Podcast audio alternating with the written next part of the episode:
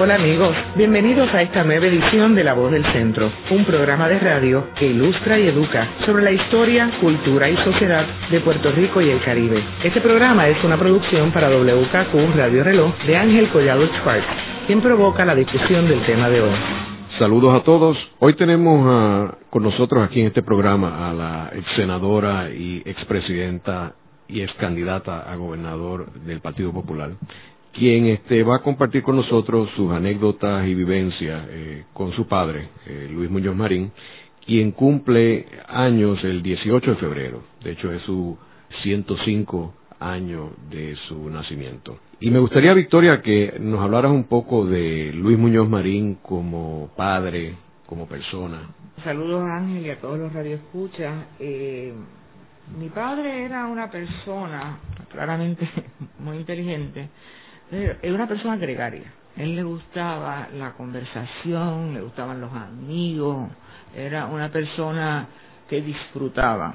Y disfrutaba, entre las cosas, tanto de la ciudad como del campo, porque él le encantaban las ciudades de San Francisco, Nueva York, eh, Roma, eh, París, pero también le gustaba el campo, le disfrutaba muchísimo de Jajome, que es una, había allí en la casilla del gobernador, que todavía existe, y él le encantaba sentarse allí, invitaba a Pales, a Matos a, a, pasar una, una velada, y entonces recitaban, y era, era realmente una persona muy gregaria, muy, muy, eh, le gustaban las personas y le gustaba la compañía.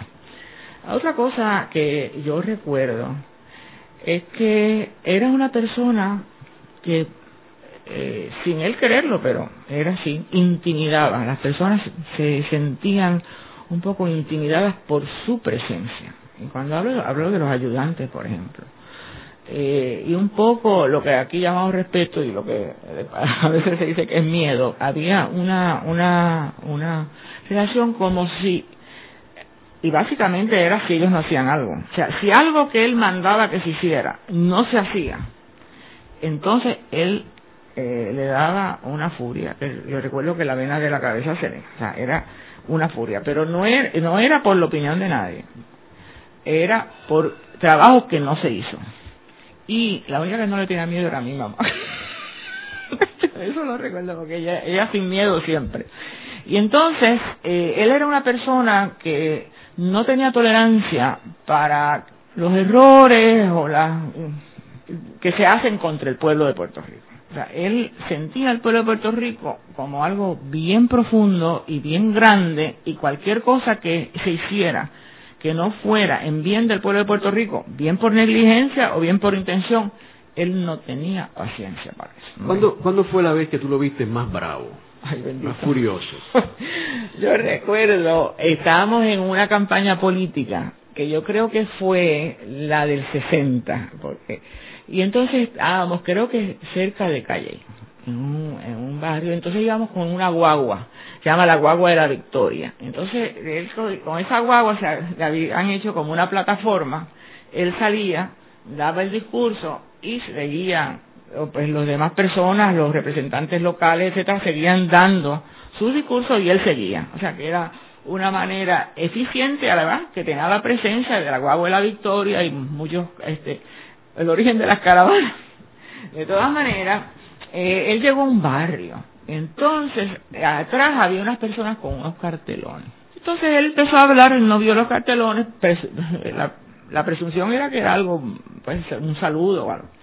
Entonces, eh, él pues empezó a hablar de cómo el Partido Popular había cumplido con la promesa a ese barrio, pues no sé si era del agua, electrificación o carretera, una promesa que él creía que el Partido Popular había cumplido. Entonces, le empezaron, la gente empezó como a murmurar. Y él se dio cuenta que algo estaba pasando. Entonces, lo que estaba pasando es que no se había hecho lo que él creía que se había hecho en beneficio de obra de infraestructura para ese barrio. Entonces, ahí, él, cuando se da cuenta de que es eso, no, no, Luis, ¿qué es lo que pasa? Él preguntó a, alguien, no, no, es que don Luis, eso no se hizo, eso no se hizo. Entonces, la gente empezó a bajar los cartelones. Entonces él se da cuenta de lo que está escrito en los cartelones, que es una protesta a las cosas que no se hicieron. Entonces ahí él dice en el micrófono, mi gobierno es un mentiroso. Mi gobierno me ha hecho quedar ante ustedes como un mentiroso. Alcen esos, esos cartelones. Ustedes tienen toda la razón para tener esos cartelones. Nosotros hemos sido unos embusteros. Yo nunca había habido, entonces todo eso. Entonces entra la guagua, y coge un ayudante, el que primero que se la, que vio allí, vete a San Juan ahora mismo y esto se tiene ya que hacer ya, hoy mismo. Hoy mismo vete a San Juan para que esto este, se, se, se logre, se haga. el ayudante don Luis, yo no tengo carro. A pie te vas a Pero era un coraje. O sea, y entonces la cosa, en una tribuna, estaba en la tribuna, mi gobierno es un embustero. O sea, yo nunca he visto una cosa así, ni antes ni después. Eso pues es una de las anécdotas eh, donde yo lo vi con más coraje. Y más feliz cuando... Ay, en, cuando estaba en París, cuando estaba en me dándose el palo con los amigos, este, en Roma. No, él, él era un ciudadano del mundo. Él, y cuando íbamos a Nueva York, que nos enseñó a ir a las obras de teatro, eh, él era feliz.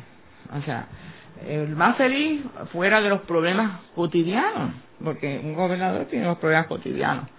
Y aún como ex gobernador. De hecho, él se fue para que nadie le preguntara este cuando vino Hernández Colón.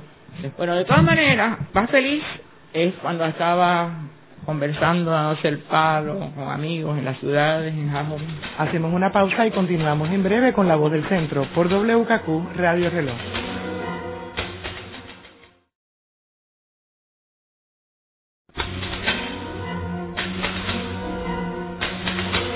Continúa la voz del centro por WKQ Radio Reloj. Victoria, uno de los temas del momento en Puerto Rico es el desarrollo desmedido, el urbanismo sin planificación y yo recuerdo eh, cuando eh, don Luis estaba vivo que en la administración de Hernández Colón del cuatrenio del 72 se habló de lo que es el parque ahora Luis Muñoz Marín, este, hacer un parque de diversiones con Luis Vigoró. Y entonces salió tu papá y se opuso, etcétera. Me gustaría que nos hablaras un poquito de Luis Muñoz Marín, el ambientalista, el, protector del, ambiente. Este, Ángel, él era una persona, o sea, yo nunca he, he conocido, quizás nunca conozca a una persona que tanto haya disfrutado de la vida. Y te lo digo porque igual que te dije que le gustaban las ciudades, le gustaba el campo y el palo y los amigos, él podía estar horas en la naturaleza. Le gustaba ir al yunque, íbamos al yunque el día de su cumpleaños eh, y yo ese día no iba a la escuela. Entonces íbamos al yunque, explorábamos y veíamos las distintas positas, los ríos. Era una persona bien, bien amante de la naturaleza y mi madre también. Para aquellos tiempos salió el, libro Silent Spring y entonces eh, eh, o sea, la conciencia de que estamos acabando con lo que con nuestra con nuestro planeta, nuestra nave por la cual viajamos en el espacio, eh, se dio, él la tenía siempre, porque él era un amante de la naturaleza. De hecho, en, la finca que le llamamos el Trujillo Alto, este, había un palo de mango que cuando, viejo, un mango es más malo, que se, esos que se pudren en las ramas, unos mangos que no se podían comer. Y entonces cuando uno dejaba el carro y pasaba hacia la casa de él, ese palo estaba, uno pasaba por debajo de, del, del árbol y cuando había mango, uno tenía que pasar con algo para taparse, para que los mangos no te cayeran encima. Y un día que era bien amante la naturaleza, mira Muñoz, ¿por no sacamos ese árbol, lo sustituimos por otro? este porque fíjate, eso es lo que hay, es, lo que, es un peligro de que caiga un mango a alguien en la cabeza. Y además, pues, este, lo sustituimos. Y mi padre le dice, ese mango ha estado creciendo por 30 años y ninguno de nosotros tiene derecho a cortarlo, aunque no nos guste el mango que produce. O sea, él era así. Y eso, mi madre era bien eh, de conservacionista, o sea, ella... Pero él era una persona, y de hecho, cuando se da cuenta de eso, en 1900, no se da cuenta, habla de eso en su último discurso a la legislatura, que él lo tituló El propósito de Puerto Rico. Entre las cosas que decía, más rieles, menos carreteras, porque si no Puerto Rico será un inmenso tapón sí, la única manera de transportarse. Esa ciudad es más compacta, eh, más parque, más, más eh, conservación. Eso lo dice en el 64, en su último discurso a la legislatura, que él le llama el propósito de Puerto Rico. ¿Para qué Puerto Rico se ha desarrollado? Uno no hace chavos por hacer chavos. Uno no quiere el enriquecimiento económico por sí. ¿Para qué uno usa ese desarrollo económico? Pues lo usa y ahí está lo de antes, Operación Serenidad. Mejores escuelas, mejores ciudades, mejores comunicaciones entre las ciudades. Y eso es lo que él llamó el propósito de Puerto Rico. Yo creo que si tú sacas ese propósito y lo pones en, cualquier partido político o como agenda, es hoy tan relevante como eh, cuando él lo dijo. Que esa es una de las cosas que pasa, que las cosas que dijo no se pueden usar en cualquier momento, uno puede leerla y dice, Dios mío, ¿cómo, ¿cómo pudo saber que esto también podía pasar? Y lo podemos decir ahora, en el siglo XXI. Ese propósito de Puerto Rico debería ser la plataforma de gobierno del Partido Popular. Es una cosa sencilla, bien explicada y es eh, para mí uno de sus mejores discursos a la legislatura. Y Victoria, sería bueno que nos contaras también sobre la relación tuya con él de padre e hija y más a la luz de, de aquel grupo de los 22 donde tú pues asumiste una posición al otro lado de él, este, o si podemos decir rebelde. Eh, ¿Cómo, cómo fue esa relación? Yo, creo que la posición que nosotros asumimos en ese grupo era consona con la de Muñoz Marín. Lo que era, no era consona con los demás políticos que querían volver a perpetuarse, muchos de ellos, pues, es uno de los peligros de la, de la política, que uno llega para servir y después llega para mantener el puesto. Eh, y entonces se había hecho en el 1960 un nuevo reglamento de hecho, entre las cosas del, nuevo reglamento había lo que se llamaba la dispensa. La dispensa era que si una persona que ya se había postulado una vez y había ocupado un escaño una vez, para volver a ocupar ese escaño necesitaba, para ser nominado nuevamente, la dispensa de 3.000, alrededor de 3.000 delegados, que entonces era como se nominaba en el Partido Popular, no por primaria, sino 3.000 delegados. Esos 3.000 delegados se le mandaba este, un, como una papeleta y ahí ellos marcaban si daban la dispensa o no daban la dispensa a esas personas. Pues nosotros lo que hicimos fue instrumentar el reglamento del Partido Popular y mandamos una carta a esos delegados diciendo, mira, si crees que esta persona te ha servido, dale la dispensa. Si crees que el otro no te ha servido bien, no le des la dispensa. Y eso se formó un revolú de eso terrible y un chisme de que nosotros queríamos. Y pues eso es lo que dice el reglamento del Partido Popular. O sea nosotros lo que estamos es diciendo mira se mandamos los retratos también de los de los que iban a, dispensa. Este es este o sea nada malo contra nadie. Ahora piensa no le da la dispensa automáticamente piensa si ha servido bien. Bueno mi padre ya en muchas ocasiones había dicho que él se tenía que retirar en algún momento, pero que no sabía cuál, que si él se moría en la gobernación eh, podía ocurrir mucha confusión en Puerto Rico y que además eh, él creía que las cosas, eh, que las, las tradiciones y las costumbres son mejor que la legislación. O sea, ahora se está discutiendo que los gobernadores no pueden tener más de un término.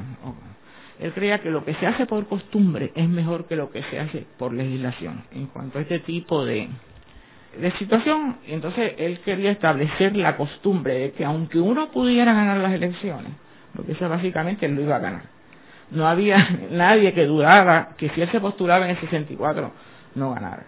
Él iba a ganar, pero él quería también mandar el mensaje, aunque uno vaya a ganar.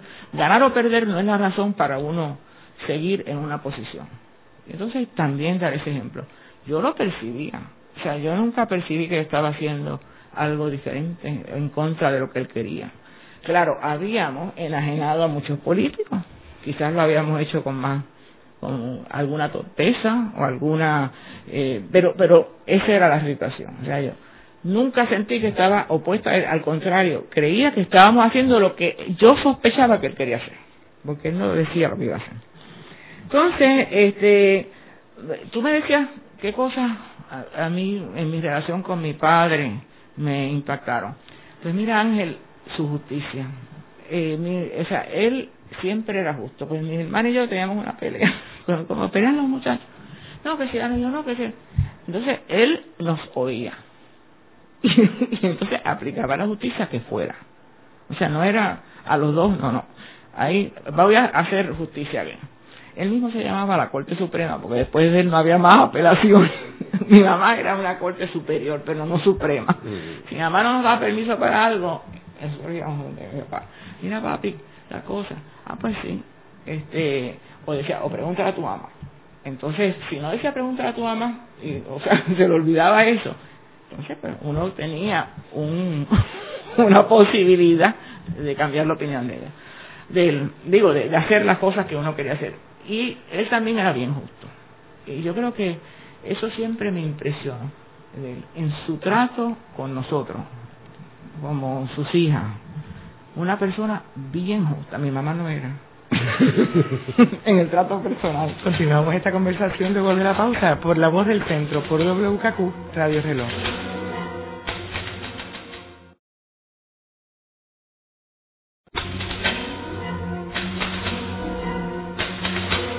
Continúa la voz del centro por WKQ Radio Reloj. Victoria, sería bueno que nos hablaras también sobre este concepto de la disciplina de padre, la disciplina de él como líder político, lo que estabas hablando ahora. Bueno, este, él, en primer lugar, creía que a un niño no se le daba bajo ninguna circunstancia. Mi mamá no creía eso. a veces no estaba. Pues nada, ¿verdad? Especial, pero él creía que un niño tenía había eh, que protegerlo. Uno, porque era físicamente menos poderoso que el adulto.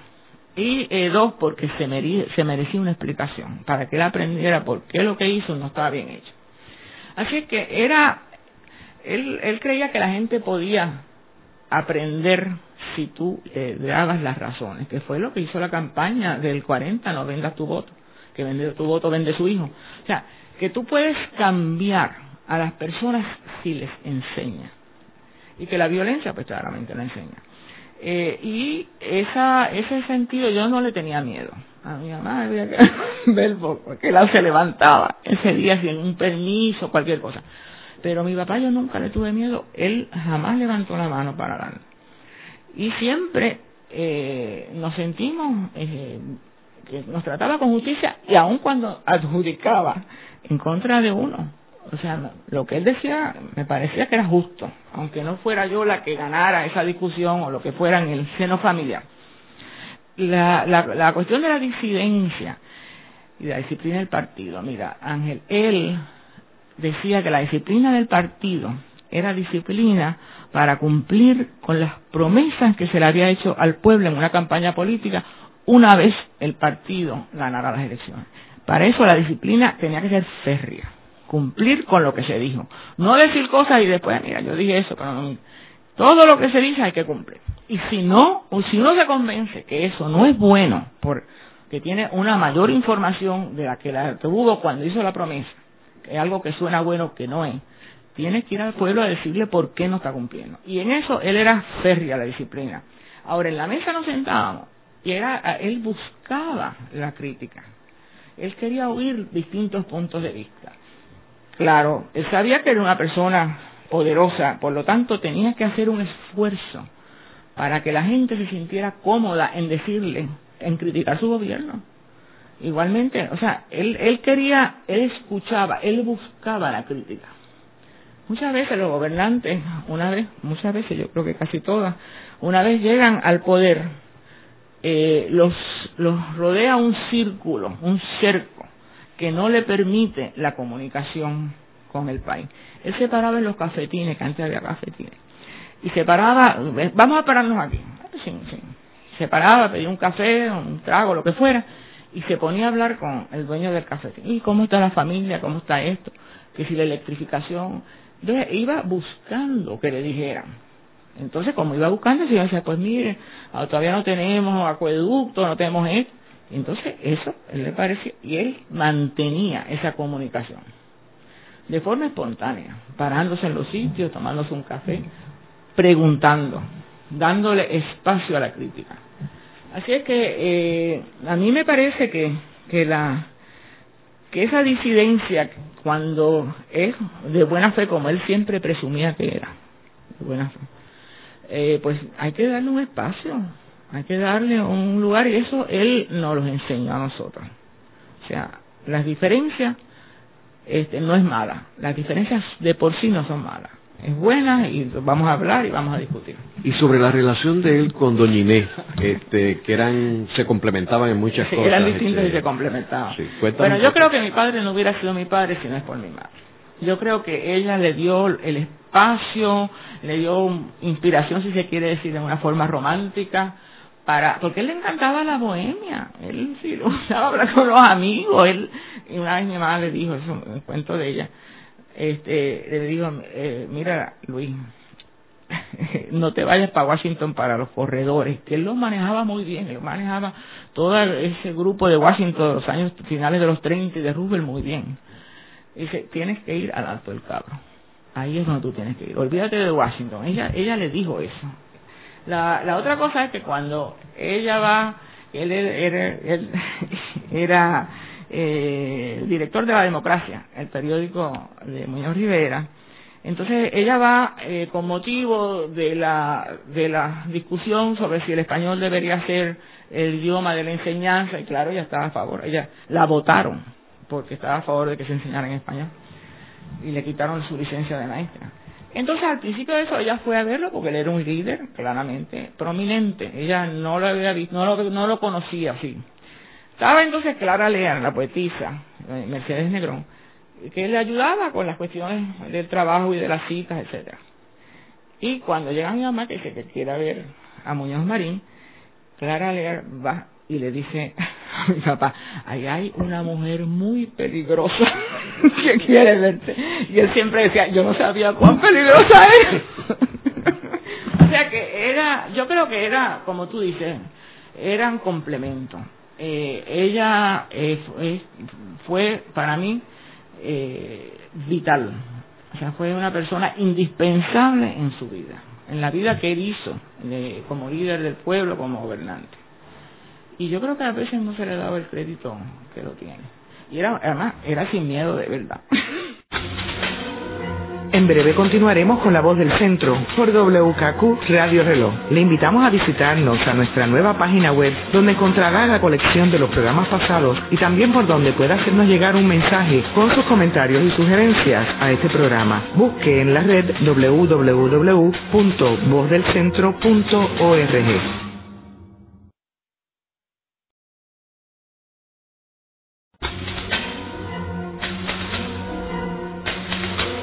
Continuamos con este programa especial de La Voz del Centro, hoy con la visita de la señora Victoria Muñoz Mendoza, quien comparte con Ángel Collado Schwartz datos sobre la figura de Luis Muñoz Marín. Victoria, eh, ahorita nos comentabas sobre el hecho de que eh, tu padre, eh, la parte que más disfrutaba era cuando estaba con los amigos, con las tertulias, tomándose unas copas de vino.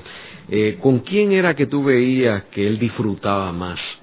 Eh, esos momentos? Bueno, yo creo que ahí hay un grupo entre los cuales se encuentra Gustavo Agraí, eh, Toño Colorado y Palé. Yo creo que Palé era para él este, la persona que más grata y bien querida por él. Para los radioescuchos estamos hablando de Luis Palemato. El gran poeta puertorriqueño. Entonces se ponían a recitar, entonces una vez cuando eran jóvenes habían hecho una cosa que uno decía una línea de la poesía inventada y otro decía la otra línea inventada también, o sea que era una poesía entre dos. Como entre dos y que cada cual, dependiendo de lo que el otro decía, tenía que eh, hacer su propia línea. No, ellos tenían una relación eh, extraordinaria con Palés, con Palés Mato. Y sobre, ahorita hablabas de los chistes. Bueno, él tenía un sentido de humor bien sofisticado, bien witty, eh, pero él decía que en la política eh, no se podía ni hacer chistes ni bromas, porque se, la, las posibilidades de malentenderse eran enormes y entonces eh, pues le hacían mucho daño a, a, a la política, ¿no? Así que él nunca dijo un chiste en ningún discurso en la política. Nunca, nunca dijo una broma. Tú sabes que ahora en Estados Unidos, que empezó en Estados Unidos, y aquí también, los oradores en un banquete empiezan con decir algo gracioso. Yo nunca escuché que él dijera algo gracioso. De esa forma, o sea, una cosa liviana de chiste. O sea, yo le escuché decir muchas cosas graciosas, pero, y aún en los banquetes, las, eh, un, un banquete que le dieron, que decía que, en el 1940 querían conseguir 100 personas que dieran 10 pesos, o 10 personas que dieran 100 pesos, y nunca pudieron conseguir ni la una ni la otra. Y eso pues era bien gracioso y liviano, pero él no hacía el chiste que uno se para eh, ante el micrófono y empieza con algo liviano. Nunca. Creía que los chistes eran muy peligrosos y las bromas muy peligrosas en la política. Ahorita nos comentaba sobre Washington y sería interesante eh, que compartieras tu recuerdo sobre cómo era su relación con los distintos presidentes de Estados Unidos, particularmente yo entiendo que fue muy afectado con la muerte de Kennedy y que qué tú recuerdas de él eh, tenía eh, una buena relación con todos los presidentes. Él nunca se identificó con ningún partido político en Estados Unidos. Él creía que eso era un error. Se lo decía Felisa. Eh, era un error porque Puerto Rico necesitaba de la buena voluntad de republicanos y de demócratas y que lo mejor era tener una relación de respeto, de, afecto con eh, las personas en Washington eh, Eisenhower eh, y Truman fueron dos presidentes que fueron cruciales para Puerto Rico. Truman, pues el, el demócrata, Eisenhower el republicano. Y había una relación de mucho respeto para él. Él no era otra persona más, ni era otro gobernador más. Él eh, tenía ante ellos una posición mayor que la de un gobernador como puede ser la de los estados. Entonces, eh, con Kennedy, sí, con Kennedy, él, pues, hubo unos entendidos, Kennedy era liberal y algunos entendidos y se trataban de implantar, nombramos Coso ah, como embajador, etcétera. Y, eh, pues, yo recuerdo cuando murió Kennedy, que fuimos allá, y también fue Rómulo Betancourt, al entierro de Kennedy cuando Rómulo ve a mi papá, se van a dar un abrazo. Rómulo le dice, ¿cómo hemos perdido a este muchacho? O sea, era, lo veían como una nueva generación, lo cual era, eh, con la que ellos podían este, dialogar, eh, que era una generación que iba a durar muchos años y que había unas aperturas hacia América Latina, hacia Puerto Rico, hacia el Caribe, que era como un sentido de pérdida para los dos, lo que llaman los, o sea, una, una pérdida no solamente por la persona y cómo murió, sino una pérdida para Latinoamérica. Eh, esa, esa, esa muerte de Kennedy. Y claro, cuando Kennedy estuvo en Fortaleza, yo no, yo no estaba, yo vivía en Nueva York, yo estaba mi hermana, eh, él era una persona encantadora, claramente. Eh, me gustaría también que nos comentara sobre el famoso cuadro de Pancho Rodón, que yo me consta que tu mamá no le gustaba, y que está allí ahora en la fundación, ¿verdad? O en el museo. Lo, lo bendito, en, un gesto muy lindo, las personas, los cubanos en el exilio lo compraron a Rodón para regalárselo, eh, creo que les costó como 100 mil dólares, una cantidad respetable, para regalárselo a la fundación ella no le gustaba. Ella decía, ese es el retrato de un hombre derrotado. Y ese no era Luis Muñoz Marín. Claro, yo lo veía, yo vi cuando con Rodón lo pintaba en el rancho. Y yo en parte entiendo, mi padre tiene los ojos tristes siempre. O sea, igual que hay gente que tiene, oh, que se ríen con los ojos, hay personas que tienen los ojos tristes. Él siempre tenía los ojos tristes, tenía las ojeras. Eso era así. Y las preocupaciones. Pero no era una persona triste. Era una persona, era una persona preocupada por su país, haciendo cosas, pero no era una persona triste. Ahora, cuando él se sentaba horas para que Rodón hiciera el cuadro, poco a poco se le iba yendo la expresión natural de la cara y entonces se veía triste. O sea, yo creo que Rodón lo pintó como lo vio. Ahora, Rodón... Sí, también. Pero yo creo que es eh, parte, uno, sus rasgos que eran así, parte pues puede ser la preocupación, pero yo creo que Rodón se ha inventado más cosas de que lo que pasaba allí, de las que realmente eh, pasaron. Él, a mi mamá no le gustó el cuadro, nunca. ese no es Muñoz Marín, ese no es el, eh, ese no es eh, el Muñoz Marín que este pueblo conoció. Y entonces, pero es un gran, es un gran eh, retrato artístico, un portrait, es una, una gran pintura. Volviendo a tu, lo que estabas hablando ahorita de lo de, lo de eh, Fortaleza, eh, sería bueno que nos compartieras, tú viviste allí 16 años casi, ¿verdad?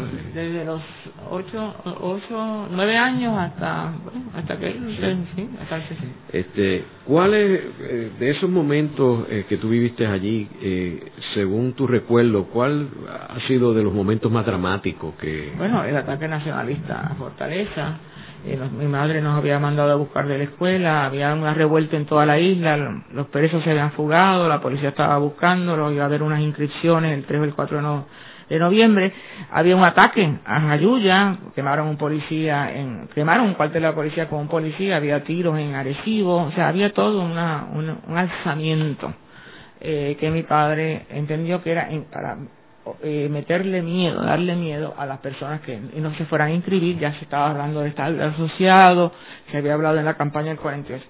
Nosotros nos mandaron a buscar de la escuela como a las 12 menos cuarto, algo así, llegamos a la fortaleza. Y mi mamá había dado orden, ya no estaba allí, de que nos pusieran las pijamas.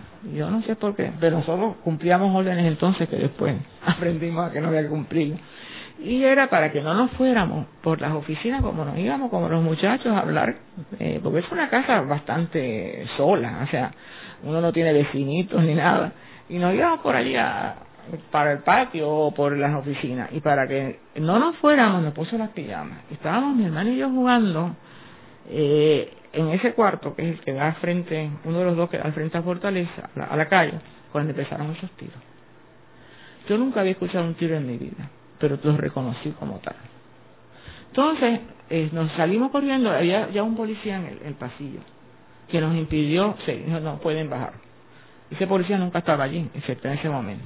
Finalmente, este, cuando pasó todo el tiroteo, pues, que era, me parecía que fuera una hora, pero fueron como 15 o 20 minutos, nosotros nos escapamos y nos fuimos al cuarto antes que cerraran las ventanas. Y yo me asomé por las persianas y vi a este señor Díaz, Díaz, Padro, Díaz Pacheco, había venido con chaquetón de drill, corbata y sombrero a tirotear.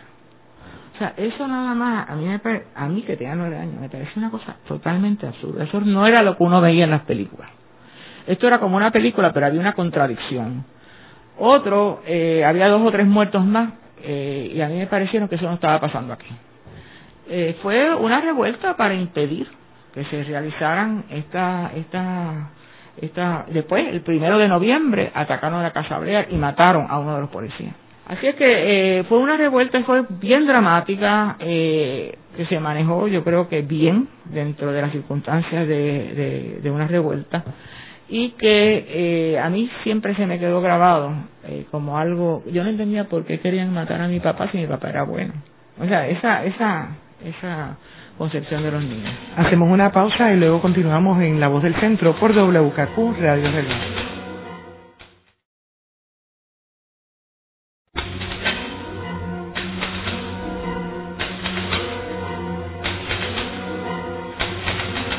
Mi amigo, vamos al segmento final de este programa especial de La Voz del Centro por WKQ Radio Reloj. A mí me gustaría en este último turno que entráramos un poco en la vigencia del pensamiento de Luis Muñoz Marín y él como modelo este, eh, de ser humano. Y quizás sería interesante que nos comentara sobre la admiración que tenía Muñoz eh, hacia una de las principales figuras del siglo XX, eh, Gandhi, y sus posiciones este, de no violencia. Pues mira, Ángel, yo creo que si uno con Luis Muñoz Marín y no sabe que eh, fue el líder desde el 40 hasta el 60, cuando fuera, uno cree que le están hablando del Puerto Rico de hoy. O sea, todas las cosas que él decía, entre eso el, urbanismo desbocado, este, todas las cosas de las que él hablaba, la corrupción en la política, qué es lo que debe ser, a ver, María, hay un libro, se llama Historia del Partido Popular, que tiene un mandombre, porque entonces la gente piensa que es partidista, él escribió en el 1941 y en esa él decía que, cuáles son los objetivos válidos de un partido político y cuáles no son. el discurso que hizo para inaugurar la escuela de planificación, si, si hubiera seguido al pie de la letra, tendríamos este, otras actitudes hacia la planificación en Puerto Rico. O sea que yo creo que eres bien vigente y lo que un poco me temo es que la gente joven no conoce esa, esos discursos, esas esa, eh, posiciones de él, que bueno, para mí son como eternas, o sea, y avanzadas, o sea, no, eso, cuando recuerdo que la campaña del 92 hablaba, no, porque eso es mirar para atrás y eso pasó. Y yo decía, Cristo no pasó de moda. El pensamiento de los evangelios es tan válido hoy como era hace dos mil años. O sea, los pensamientos sobre los pueblos no pasan de moda. O sea, hay que estudiarlos, hay que verlos y darle la validez. Así es que eh, yo eh, creo que eh, se debe dar, en, de alguna forma, llegar a la gente joven todo este pensamiento tan al día, tan increíblemente al día. O sea, si tú vas y visitas a Muñoz Marín, tú crees que estás hablando hoy, de lo que está pasando en Puerto Rico hoy desde la acumulación de la basura, de los desperdicios tóxicos, desde el, el, campo que lo van a acabar, todo, todo. Tú podrías estar hablando del titular de los periódicos de esta semana. En Gandhi tenía una gran admiración por Gandhi, por la no violencia, igualmente con, con Martin Luther King, por la no violencia. Él tenía una estatuita de Gandhi en el escritorio en casa, de, en el escritorio que era su oficina en Trujillo Alto y entonces él tenía ese y el pobre Teodoro Moscoso, cada vez que él iba a hablar sobre las cuestiones de industrialización, él le pasa, ponía la estatuita de Gandhi más cerca a Moscoso y más cosas. Decía, pero que un poco se sentía molesto con, con el movimiento de la estatuita de Gandhi. Eh, pero él era un admirador eh, de Gandhi, de cómo él consiguió con la no violencia eh, la independencia de su país, él era, Gandhi era uno de los grandes, si no el más grande hombre del siglo XX, y si no de todos los siglos. Y ahorita hablábamos de la, la creencia de y la posición de Muñoz en términos de que tú lo comparabas con un cirujano, un político, que sería bueno que... Eso decía él. Él decía que el, el político bueno, o sea, estamos hablando de personas con, con el, que lo que quieren es darle servicio a su país y hacerlo mejor. Que el político bueno, ah, porque la gente dice, ay, yo no me, la política es sucia, yo no me meto en la política porque la política es sucia. Pero eso es entonces. Entonces, mi papá decía que las personas buenas tienen que meterse en la política. Uno, para que no sea sucia. Y además que el político tiene, al igual que el cirujano, tiene que meter las manos en las entrañas para poder sanar y era él tenía muchas frases que uno eran como un, un, retrato que le ponía uno tuve yo veía al cirujano metiendo la mano en las entrañas para salvar a alguien pues los políticos tenemos que hacer eso en ese sentido el, Roberto Sánchez tenía un disgusto bien grande con ese aspecto de la política. Eh, quizás era como llaman muy purista. Y mi padre pues tenía una flexibilidad y sabía que para hacer unas cosas pues eh, había que bregar con las personas que no tenían igual eh, motivación que él y había que bregar. Había que conseguir los votos en el Senado había que conseguir los votos en la Cámara o sea cómo tú traduces el poder en obra tienes que hacer transacciones porque si no eh, no te hacen la obra por, por motivos mezquinos como que me nombraran una, una, un enfermero en un sitio, un policía en el otro. Yo decía, ¿qué tiene eso que ver con Puerto Rico? Pero le exigían los del Partido Popular. Y él decía, mira, no, que fulano no es popular, ¿cómo usted lo va a nombrar? dice, si tú vas a un doctor, eso le decía, yo tengo un hijo enfermo, ¿qué tú quieres? ¿El mejor doctor o el doctor que es popular? Y tú no sabes cuán bueno es. Tú quieres el mejor doctor para tu hijo. Pues así mismo, a Puerto Rico tenemos que buscar las mejores personas no importa el partido político. Dime tú si eso no tiene vigencia ahora. Estoy hablando del 41, 42. Cuando la, la, la presión por los nombramientos, este, lo, lo que decía Jackson, el spoils. O sea, si, ganamos, ¿para qué ganamos? Si no es para repartir estos trabajos. La presión era grande y él la resistía, pero tenía que bregar con eso. Y eso, pues, conllevaba eh, eh, un cierto sacrificio de verdad a las cosas que uno le gustaba hacer y que creía que se debían hacer de esa forma. Pero tenías que bregar, tenías que bregar con, con una gente que no tenía esa visión. Tenías que conseguir los votos para eso. Y eso pues yo creo que es la comparación que él hace con el cirujano, que tiene que meter, tiene que ensuciarse las manos con la sangre. Eso es lo que quería decir.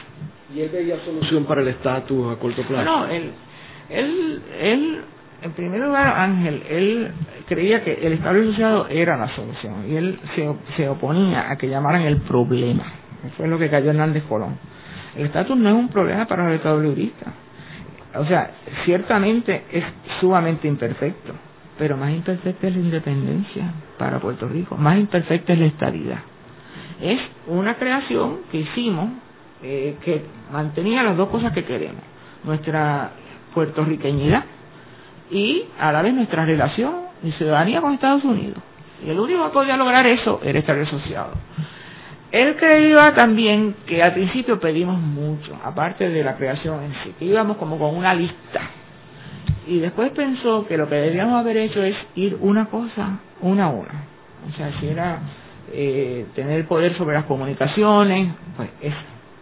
Y no mm, eh, hacer una petición tan amplia como las que hacíamos. Muchas gracias, Victoria, y gracias a todos nuestros radioescuchas eh, que estamos hoy eh, celebrando el cumpleaños estos días de Luis Muñoz Marín. En la dirección técnica estuvo Ezequiel Cabán. En la producción, Nidia Suárez. Les hablaron Ángel Collado Schwartz e Isabel Pichardo Maldonado. Les invitamos a sintonizarnos la próxima semana a la misma hora en La Voz del Centro por WKQ Radio Reloj.